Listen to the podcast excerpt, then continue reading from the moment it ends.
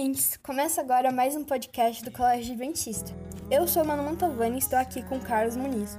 E hoje iremos falar sobre o estilo de música pop brasileiro. Pop, que vem do inglês pop music, que tem significado de música popular, chegou no Brasil em meados da década de 60, em meio aos movimentos de protestos no país contra a ditadura militar. A pop art já havia transformado o cenário de arte na Inglaterra e nos Estados Unidos naquela época. Os maiores nomes da música pop naquela época no Brasil eram Roberto Carlos, Sérgio Reis e Erasmo Carlos, que dominavam as paradas musicais. Com o passar dos anos, o estilo musical foi ficando mais eclético e no Brasil era dominado, denominado de MPB.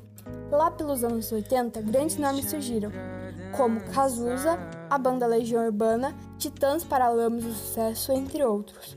Hoje em dia, o pop brasileiro está ficando muito diversificado.